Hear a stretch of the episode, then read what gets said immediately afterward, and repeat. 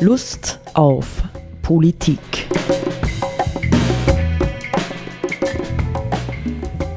Liebe Hörerinnen und Hörer des Freien Radios Freistadt, Sepp Kiesenhofer und Roland Steidl begrüßen Sie zu einer neuen Sendung Lust auf Politik. Ähm, wir nehmen heute auf, das ist vielleicht immer ganz wichtig zu sagen, am 7. Juni 2021. Man kann jeder, der jetzt äh, mit uns die Sendung oder unsere Sendung hört, kann sich überlegen, was war da gerade los oder so. irgendwie, irgendwie war was mit der FPÖ los heute und ein paar andere Dinge. Aber wir wollen genau dieser mal nicht in den Mittelpunkt rücken, also die politische Aktualität, die parteipolitische Aktualität, sondern wir wollen uns eigentlich weiter dem Thema widmen, hm, Stichwort kraftvoller Zukunftsdialog. Nicht? Das haben wir übernommen von Walter Otto Oetsch, der sagt, wir brauchen einen kraftvollen Zukunftsdialog, weil äh, unsere Zukunft, wenn wir so weitermachen, schlicht bedroht ist, ja, die Zukunft unserer Kinder. Und wir wollen uns ähm, heute einmal ähm, beschäftigen mit Haltungen oder zumindest mit einer Haltung, äh, die möglicherweise ja, in Verbindung mit anderen dazu beitragen kann, dass wir die derzeitige Dynamik unserer gesellschaftlichen Entwicklung, sprich Konsum, technischer Fortschritt, Profit, Wachstum, dass wir diesen Komplex auf Zukunft gesehen hinter uns lassen können. Habe ich das gut gesagt? Ja. Schön. so weit, so schön. So weit, so schön. Also wir beschäftigen uns mit der Zukunft und wir wollen, haben wir gesagt, wir wollen halbwegs ehrlich sein. Nicht? Das ist ja immer leicht äh, bei Gesprächen über Zukunft oder bei ähm, Gesprächen in politischen Kontexten oder wie auch immer, äh, dass man gerne ähm, Rezepte ausgibt und Lösungen verkündet. Aber tatsächlich äh, ist es schwierig. Ja? Ich denke, es ist für uns alle schwierig, uns vorzustellen, wie eine zukünftige Wirklichkeit aussehen könnte, die tatsächlich nachhaltig ist, im besten Sinne, nicht in der ähm, das Leben global, friedvoll, gerecht und naturschonend, Schöpfung bewahrend aussehen könnte. Nicht? Keiner von uns hat die Gestalt im Kopf. Ich glaube nicht einmal Elon Musk mit seiner Gigafactory oder seinen 100 Gigafactories, die er meint, die wir brauchen. Ich habe mal gedacht, ich würde mich gern mit dir heute unterhalten, Sepp, über das Thema Verweigerung. Ja? Mhm. Also Verweigerung in dem Sinne, müssen wir alle Dinge, die uns gegenüber propagiert werden als zukunftsnotwendig. Ich mache jetzt nur ein Beispiel mal für den Anfang. Wir brauchen alle schnelleres Internet. Brauchen wir das alle? Ja, müssen wir überall diese Megaleitungen legen, diese 5G-Leitungen? Muss alles noch schneller gehen? Oder gibt es Möglichkeiten, ähm, dass wir uns solchen Entwicklungen entgegenstellen?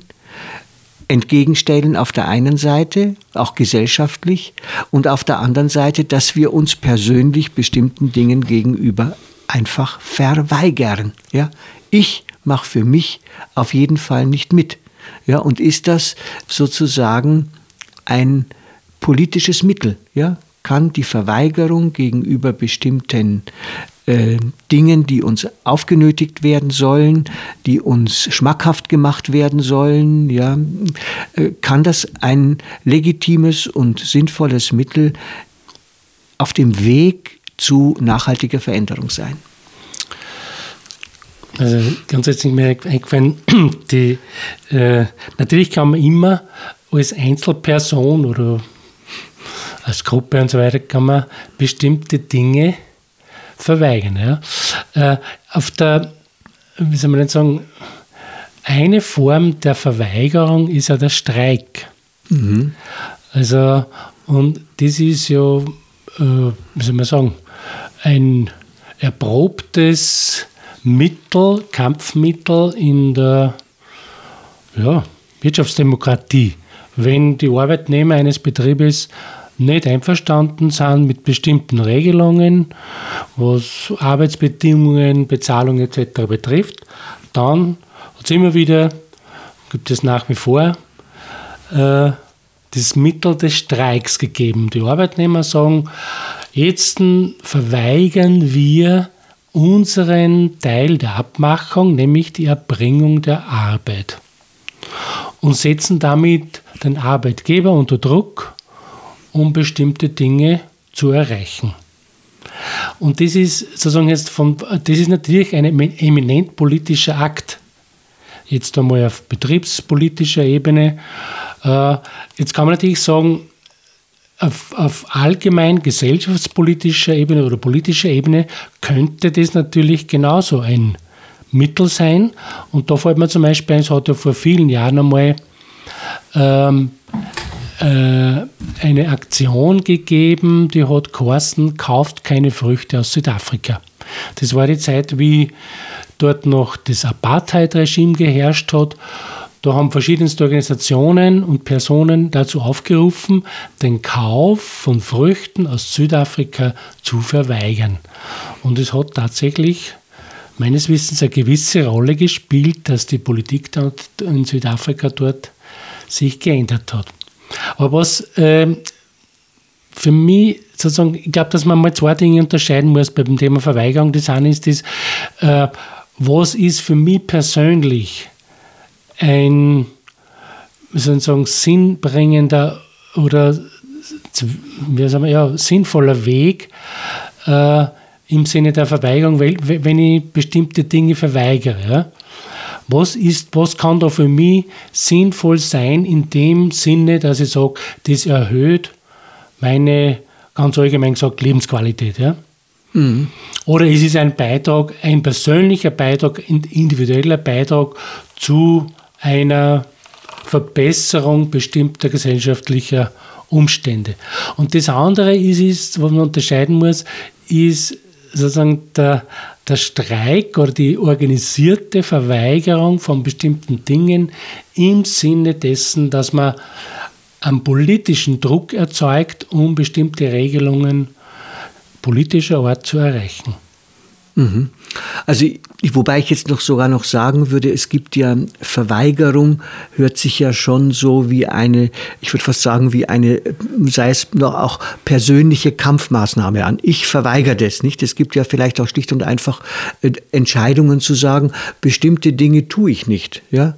Nicht einmal vielleicht deswegen, weil ich etwas davon habe und weil es meine Lebensqualität befördert, sondern weil ich eingesehen habe, im großen globalen Ganzen oder wie auch immer oder im Detail, es ist destruktiv und ich brauche es eigentlich nicht. Ja? Mhm. Also mhm. nehmen wir zum Beispiel ähm, Rindfleischkonsum. Nicht? Wir wissen alle, dass äh, Rindfleisch einer der Haupttreiber auch ähm, der Treibhausgase ist, das CO2-Ausstoß, nicht das Methan, das Methan. die, ja, dass die, dass, äh, dass die Rinder ausatmen gewissermaßen oder auch ausfurzen.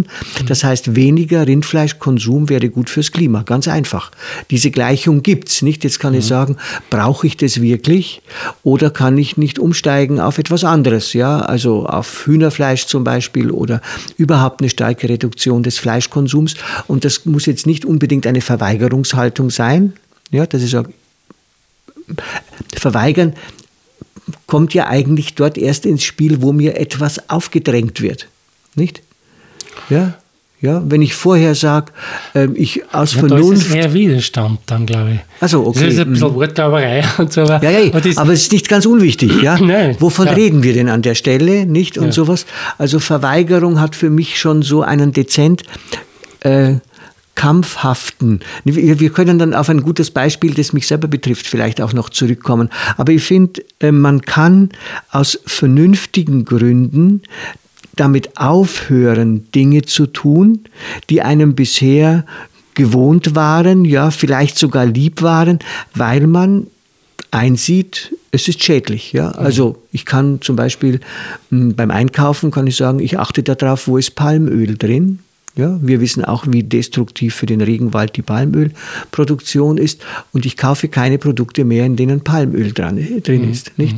Also äh, das wären jetzt dann ähm, Impulse für einen äh, bewussten, zukunftsfähigen, nachhaltigen Konsum, nicht was Lebensmittel anlangt beispielsweise. Mhm. Ja, das ist der glückliche Fall, dass man, dass es gelingt, äh, vernünftige Einsichten, die man gewinnt, wenn man sie informiert und darüber nachdenkt, ähm, in, in, in eine konkrete Praxis umzusetzen. Ja. Das ist ja nicht immer der Fall, weil wir wissen, sind wir oft ja ein bisschen schwach und so, nicht? Und, und äh, fallen bestimmten Versuchungen zum Opfer und so.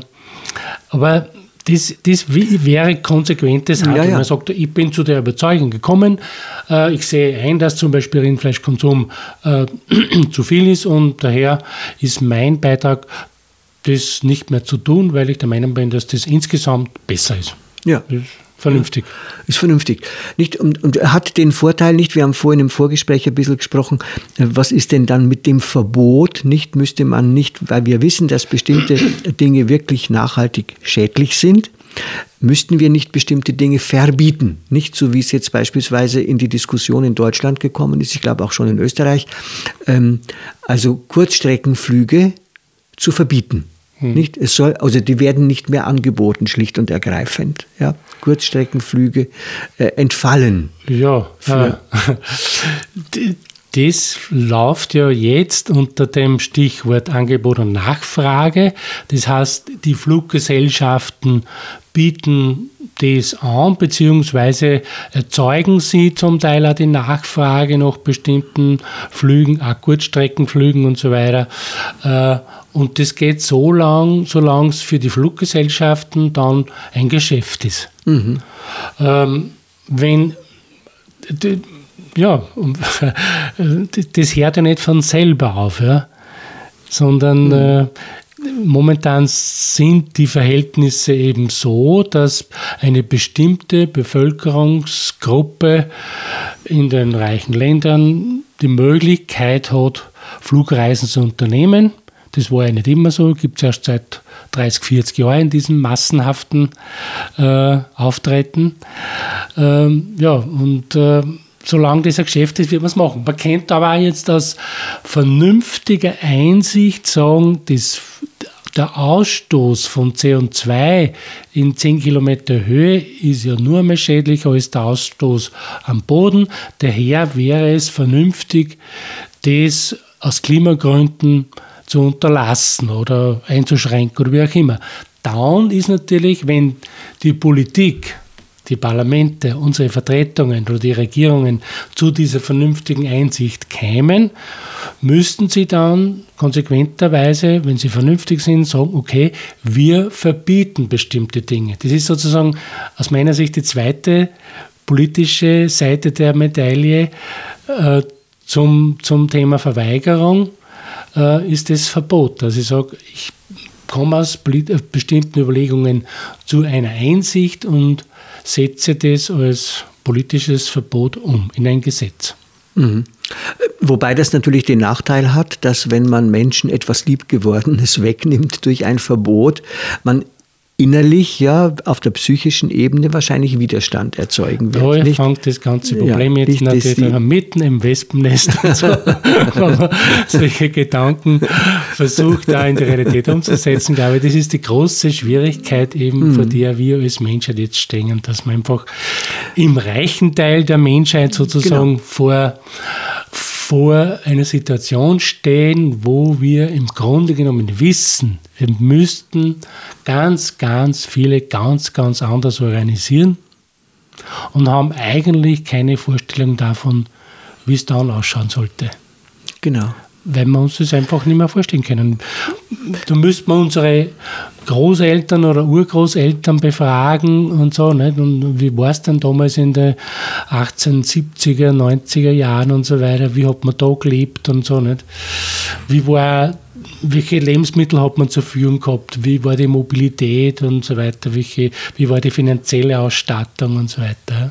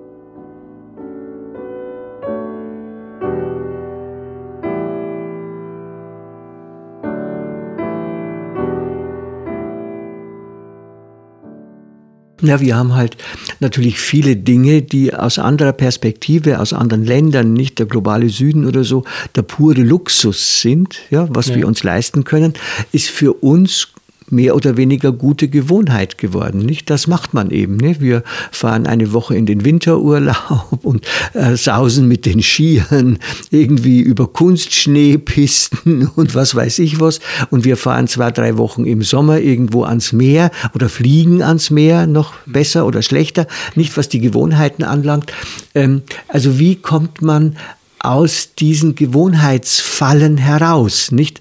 Und natürlich äh, wäre es immer schön, wenn eben die Vernunft es schaffen würde, aber die Wahrscheinlichkeit ähm, für die Vernunft sehe ich auch mittlerweile sehr skeptisch. Ja? Mhm. Also wahrscheinlich werden wir nicht um Einschränkungen unserer Freiheiten auf Dauer herumkommen, wenn wir tatsächlich das Ziel haben, und das ist ja das Entscheidende, nicht? Wir brauchen ein Ziel, wir brauchen eine Vision. Wir müssen sozusagen ähm, es muss uns klar sein, warum sollen wir uns denn unter Umständen einschränken lassen? Ja, warum sollen wir uns Grenzen aufhalsen lassen? Weil wir sozusagen einen Hoffnungspunkt in der Zukunft haben, der bedeutet, in 50 Jahren möchten wir, dass unsere Enkel noch immer eine lebenstaugliche Welt vorfinden, ja, in denen es noch immer Tiere gibt, in denen es noch immer möglich ist, sich zu bewegen, in denen es noch immer Schnee gibt und was weiß ich. Ja. Das, das muss das Ziel sein. Das heißt also, wir müssen, das, das wird mir jetzt bewusst im Gespräch, Sepp, wir müssen wegkommen davon und das ist ja der Knackpunkt unserer Gesellschaft.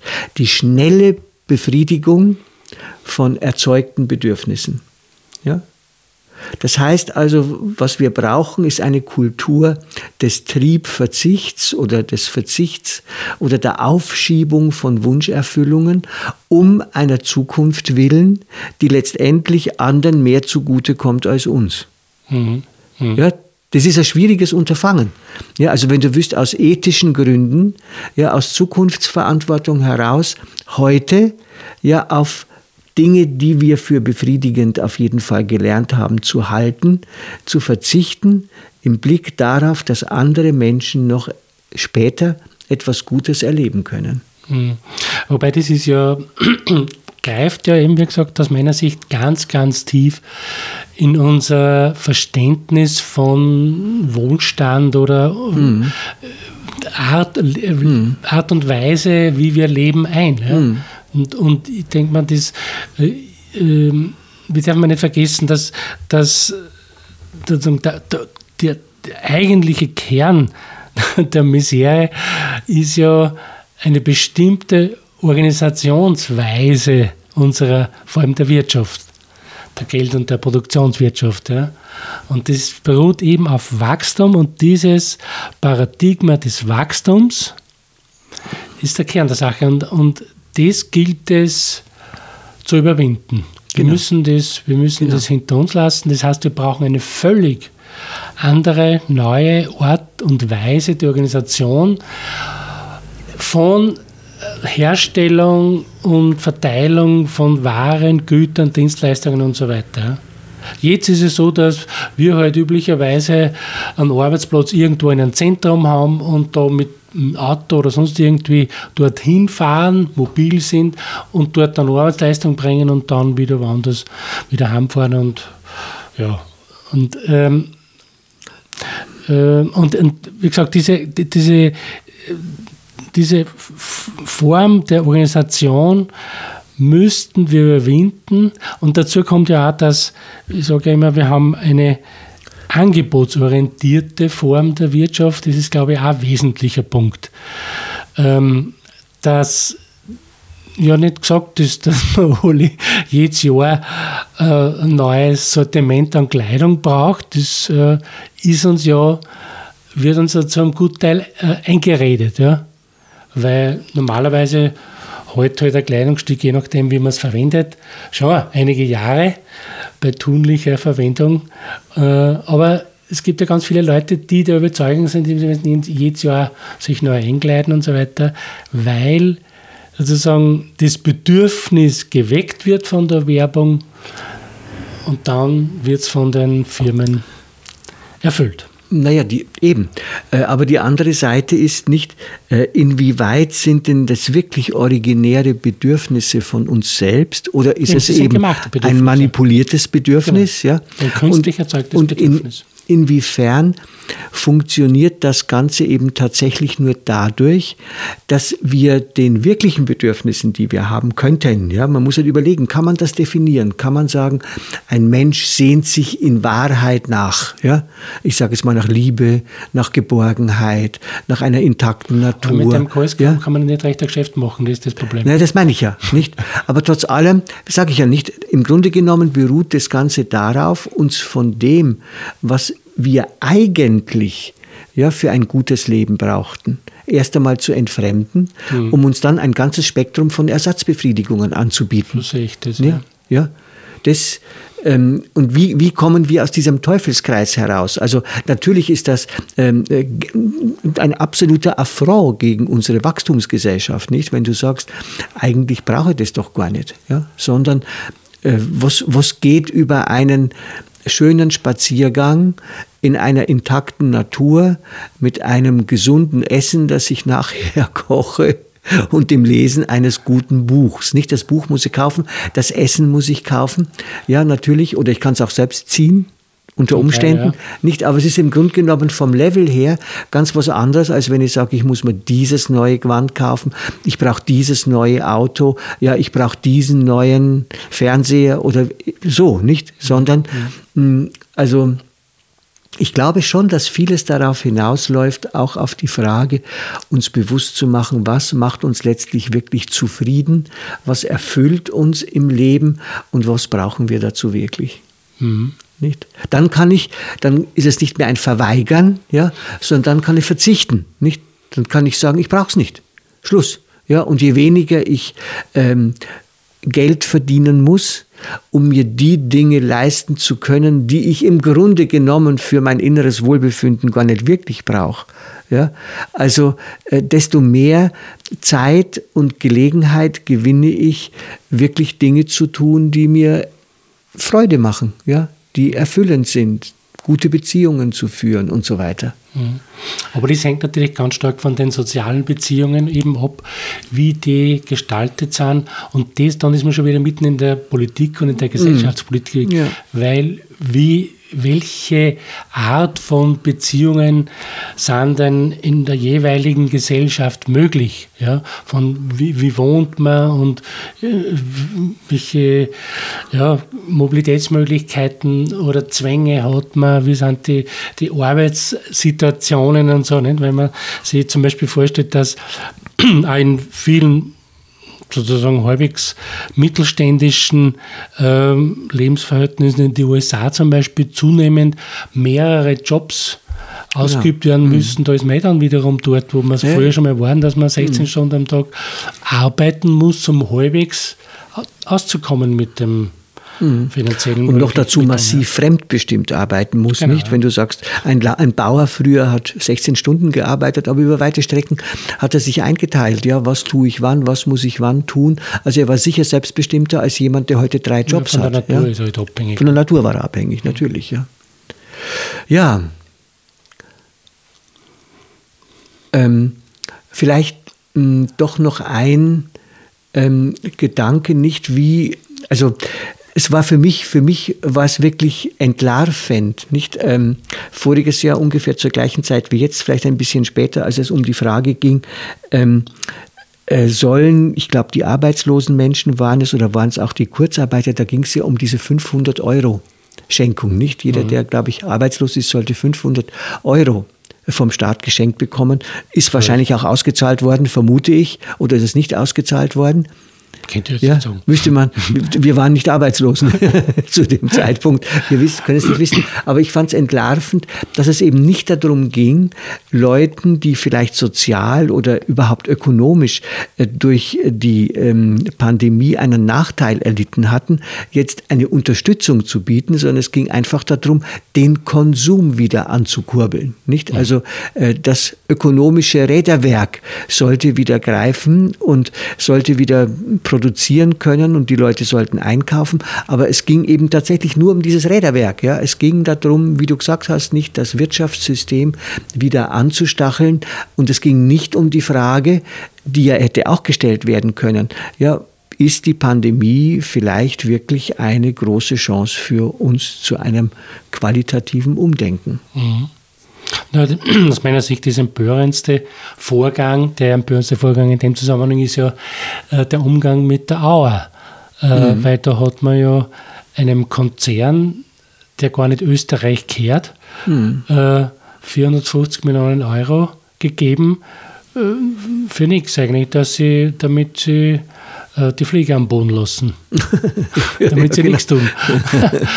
und äh, ja, das ist eigentlich, wohl wir wissen, dass ähm, das Allerbeste, was passieren kann, eh das ist, dass die Flieger am Boden mm. bleiben. Mm. Für die Flieger und für die Umwelt ist das, das, also für die Umwelt, für die Flieger nicht. Ja, du hast das Stichwort für die nächste Sendung gegeben. Nichts tun. Nichts tun. ja, in diesem Sinn.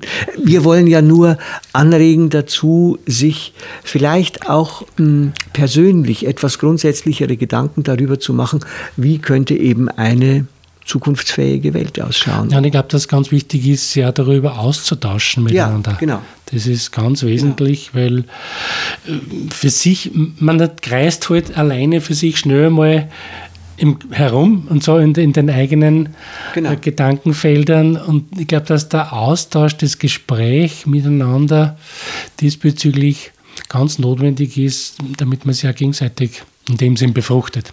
Ja. Auf Wiederhören. Auf Wiederhören.